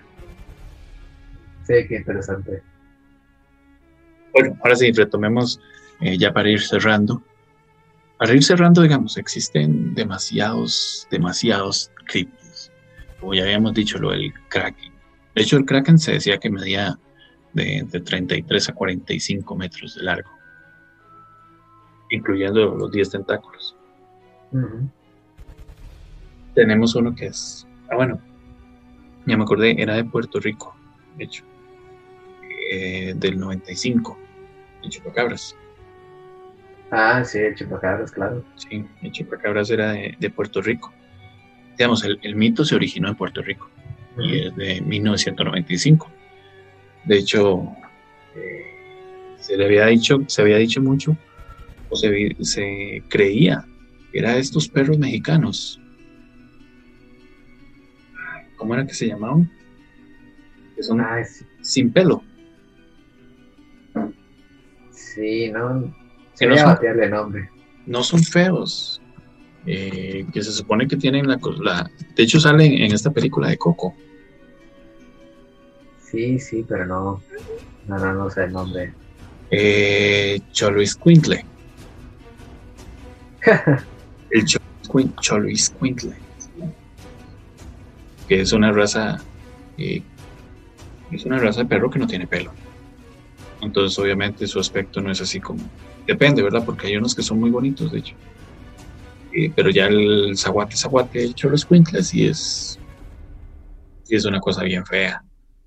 Entonces hubo un tiempo que, se, en esos lugares se buscaba matar a esos bichos porque pensaban que era chupacabras. Y a final de cuentas nunca se supo qué era. Ah, pero se teorizó. Se teorizó, ah, pero nunca se supo qué diablos era el bicho. Y ahora sí, digamos, eh, ya para terminar, existe eh, un lado todavía más pseudo de la criptozoología, que es la que estudia bestias o animales eh, ya un poco más, más, de, más de leyenda, como leyendas más terroríficas, no sé, por decirte algo, que estábamos hablando ahora. De hecho, no sé si conoces, verás que me gustaría un día hablar de un tema que es, no es tanto historia, es historia porque te sucedió, pero no es historia como la que estamos tratando de acostumbrarnos a contar. no sé si has oído alguna vez del rancho Skinwalker. Sí, claro. Eso me cuadraría mucho hablar. Me gustaría mucho hablar. De hecho, para los que no conozcan, eh, igual como decimos siempre, se pueden buscar en Google. El rancho Skinwalker es un rancho, es un lugar este, que era muy relacionado o es muy relacionado con sucesos de ovnis sucesos paranormales y también tenía mucho, este, la leyenda tiene mucho de los skinwalkers, criaturas extrañas que eran capaces de adquirir forma humana y o animal, de hecho, y de colocarse de, pie, siendo animales. De hecho, se le relacionaba mucho con, lo, con la licantropía, con los hombres lobo. Y es algo muy similar, que es, estamos hablando de algo que viene conectado con, digamos, lo que es el Wendigo, los Skinwalker o los mismos Nahuales de México. Entonces, esa es una cosa que me llamaría mucho la atención, sentarnos a hablar del rancho Skinwalker y verlo desde un punto de vista en lo que cabe eh, escéptico y o más a favor de lo que sucede ahí. Para seguir, este, existen, es que existen una cantidad exagerada, o sea, si nos ponemos a hablar, vamos a durar tres horas. Y, digamos, eh, existen ya, animales o críptidos que ya son un poco más eh, fuera de lo, de lo cotidiano, o sea, ya casi no tienen una explicación por lo menos la mayoría de los críptidos que hemos tratado de hablar tienen una cierta explicación. Un poco dudosa, pero tienen una explicación. O sea, usted por lo menos puede llegar y decir, bueno, es que más es esto, esto puede ser esto. Pero digamos ya cosas como el demonio de Jersey. Y ahí usted dice, ¿qué? ¿Y eso con qué se come? Es, es, el demonio de Jersey, de hecho, es de la mitología norteamericana precisamente obviamente viene de Jersey, de Nueva Jersey. Y era un animal que tenía forma de canguro, o sea, tenía cabeza de caballo y alas como de un murciélago. O sea, ¿qué diablos tuvo que tener relaciones con qué para salir eso? No, no le veo pies ni cabeza.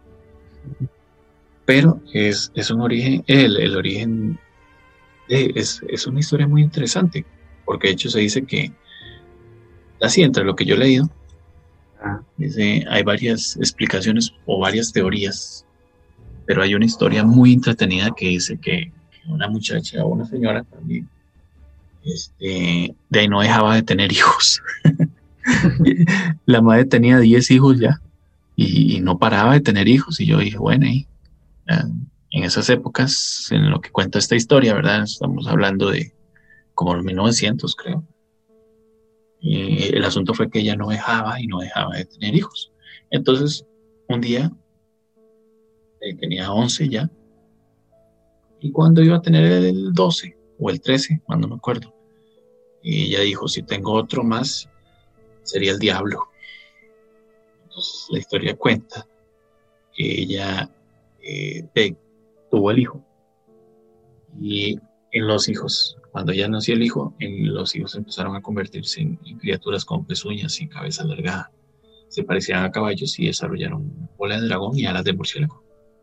Terminaron matando a la, señora, a la señora. Ok. De 1700 era más o menos, 1735.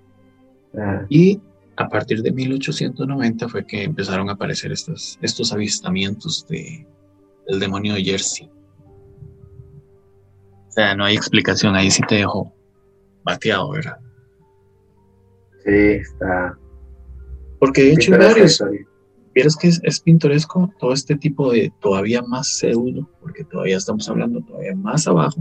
Es como si nos fuéramos a un tercer nivel de pseudociencia porque no solo existe el, demonio de Jersey, sino hasta el demonio de Dover, que era una criatura humanoide con una cabeza muy grande, eh, que era parecido a los, a los grises, a los extraterrestres que conocemos nosotros, pero su piel era entre rosa y naranja.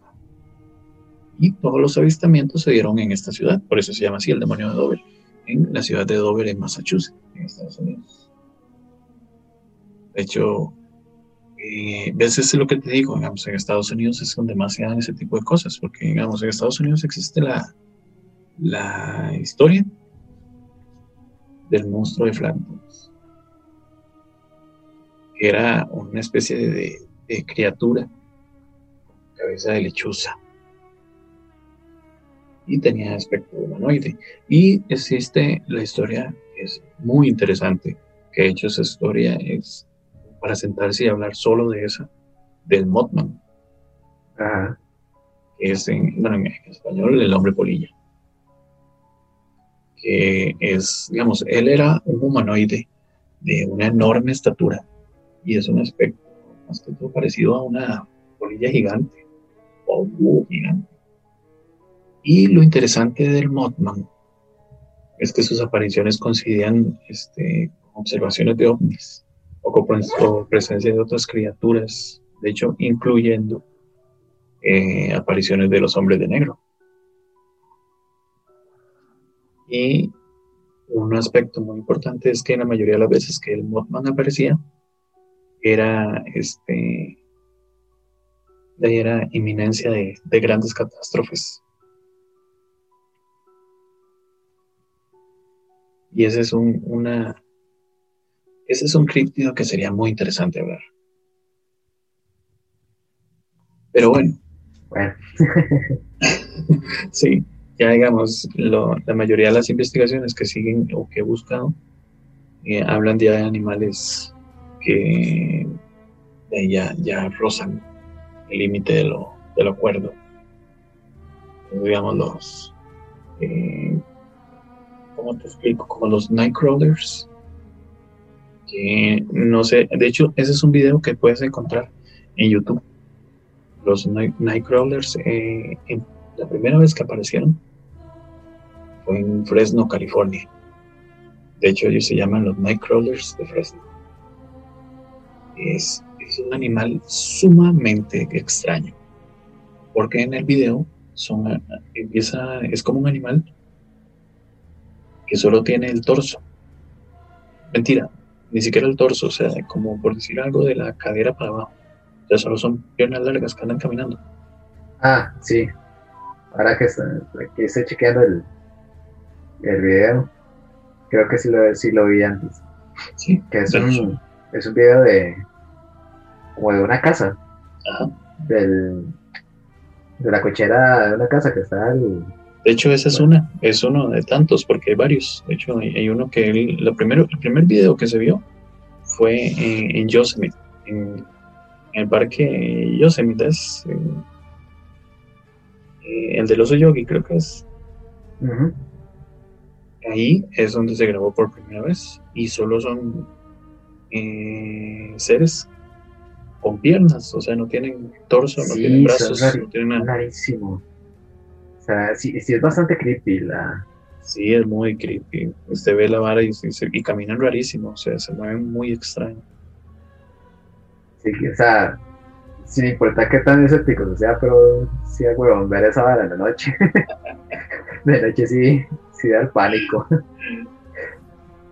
Sí, de hecho, por eso eh, voy a dejarlos con ese último tema para que, eh, por si les gustó, lo investiguen, si no les gustó, y es, si, las cosas así, no, no, no la vean, porque en realidad sí se ve raro. Se mueven muy feo, se mueven muy raro, y no tiene, no le veo explicación alguna. Pero bueno, el caso es que eh, por hoy vamos a dejar este tema aquí, igual como es costumbre de los exhortamos aquí. Si algún no de estos temas les quedó inconcluso, tan fácil como agarrar la compu y buscarlo, tan fácil como ir a buscar en cualquier libro, porque de hecho de este tema hay una exageración de libros. No pareciera, pero sí lo hay. Y en YouTube hay una cantidad de videos muy grandes también. Hay unas muy buenos, ah, como hay otros que uno dice, "Mae, mejor no hubiese hecho nada.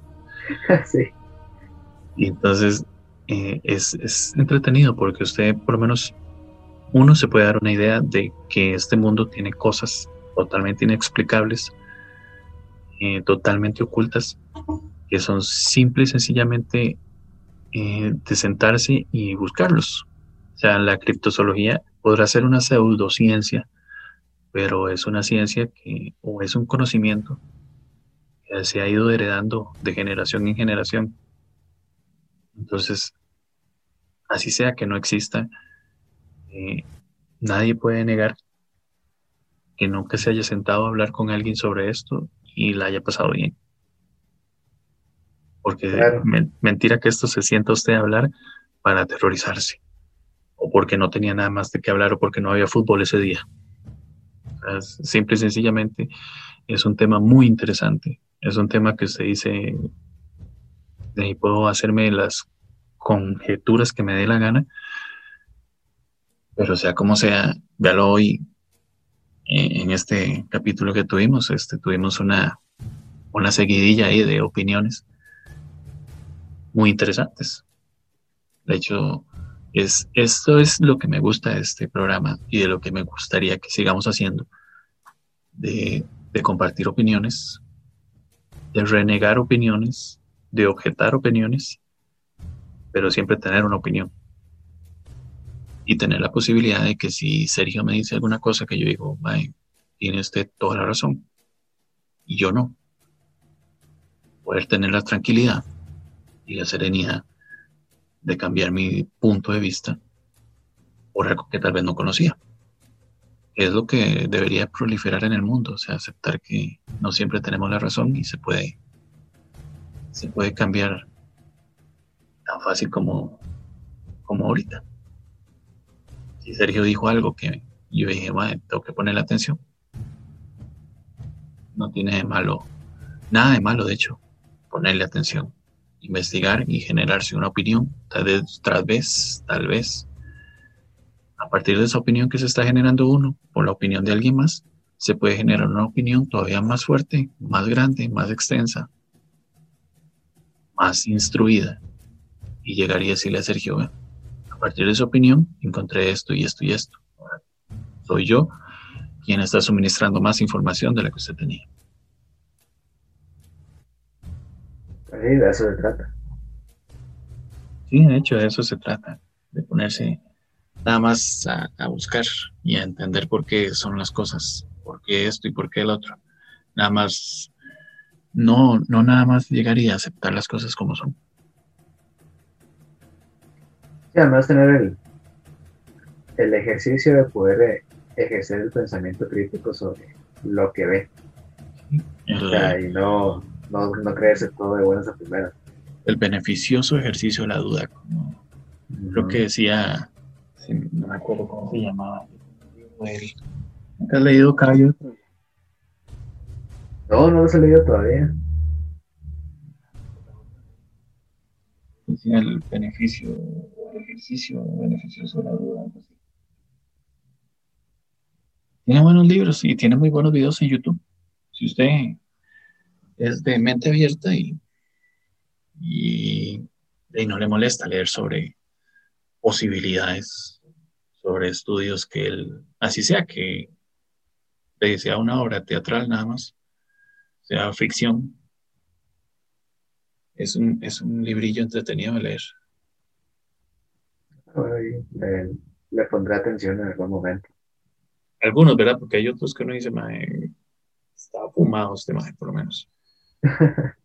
Pero son entretenidos, de hecho. Y lo interesante de todo es que el, lo interesante de este tipo de libros, cuando son ficción tan fuerte como los de Benítez, es cuando él mismo jura y perjura que todo lo que él escribió es real. Porque todavía el sistema dice, mae, como Hawking, eh, Stephen King, perdón, que llegue y te diga, bueno, mae, es que yo juro y perjuro que It es real. Y, mae, ya, ya, es, otra cosa, ¿verdad? Sí, pero en cambio este mae habla sobre Jesucristo y sobre un montón de cosas, de viajes en el tiempo y un montón de varas, y él jura y perjura que es real. No sé si ahorita ya habrá dado alguna entrevista, dice que no, pero en las que yo escuché, mae, le decía que todo era cierto. Sí, sí, yo sé. yo voy a buscarme de verdad un tema para debatir con vos, porque es un chingue. pero bueno. No, se gana, pero se goza. Sí, sí. Al, final. De hecho, pensé que el, programa iba a ser un poco más corto, pero vi que no. Eh, está como difícil que sea corto las. Sí, man. Los programas. Pero bueno, más bien, muchísimas gracias por escucharnos y, muchísimas gracias a Sergio por otra vez estar aquí. No, más bien, otra vez muy honrado de, estar con vos, Lucho, y esperando también que a toda la gente le haya gustado la, sí, sí. de paja. y, si no, igual nos divertimos mucho haciendo esta vara. Sí, te digo. Sí, ah, si no es para informar, al menos que sea para divertir. Exacto. Bueno, entonces nos escuchamos la próxima semana donde sí tocaremos el tema que correspondía para hoy, que era el de sectas y cultos. Así que muchas gracias a todos y nos escuchamos.